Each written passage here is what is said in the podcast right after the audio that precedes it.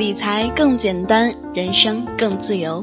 亲爱的简七理财的小伙伴，大家好，我是播音小助手，欢迎收听今天的电台内容。关注简七理财公众号，可以看到我们更多精彩的推送内容。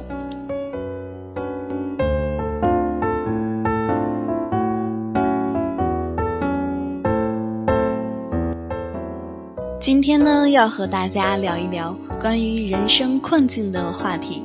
这个话题可能听起来有点大，但先别着急。我们先来看一部叫做《盗钥匙的方法》这部电影。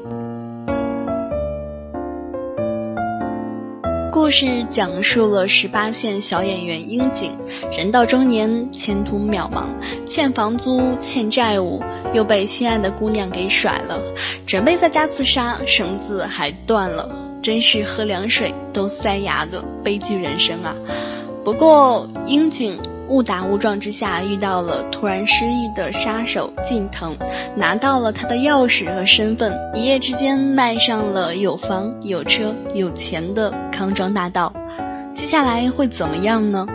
樱井还清了债务，穿上了帅气的新西装，还跑去前女友面前耍了一次帅。哦，还有还花钱买了一套房子。你想要过上这样的人生，也得做人家在做的事业呀。这不，杀手业务上门了。樱井是自然不会杀人的，他想了个计划，准备救下暗杀目标，在本子上写写画画。可连自己的生活都过不好的人，怎么拯救别人的生活呢？电影里还有另外一条主线。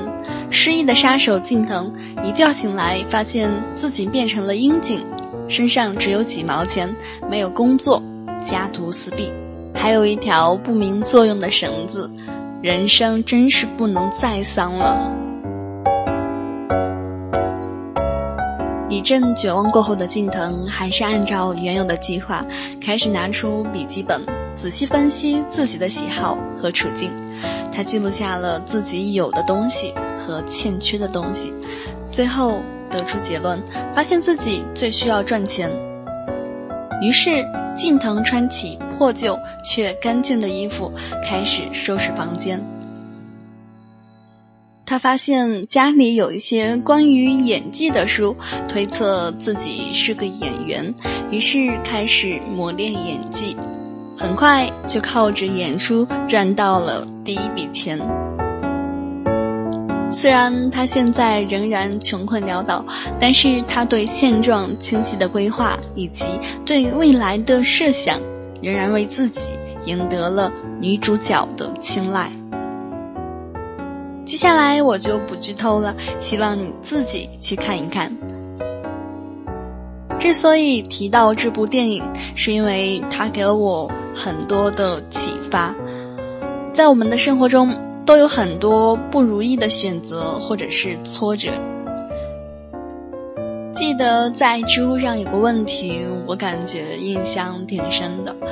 提问者说：“你是怎样走出人生低谷的？”得票最多的答案非常简单，就四个字：多走几步。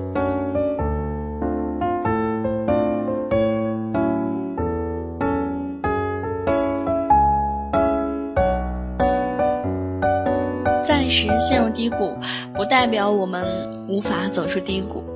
樱井就像刚出发时的我们，渴望成长，追求幸福，却不知不觉地陷入了某种走不出来的困境。而近藤从樱井的窘境中出发，仍然衣着得体的开始一步步地重塑生活。如果樱井是刚出发时的我们，那近藤就像是每年新年时，我们幻想中那个努力上进的自己，是那个有规划、有效率、自律、努力的超我。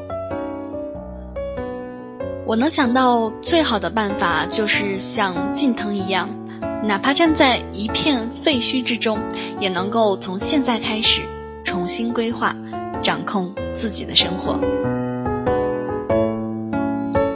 而对于人生的规划，其实和我们做理财规划的原理，并没有本质的差别。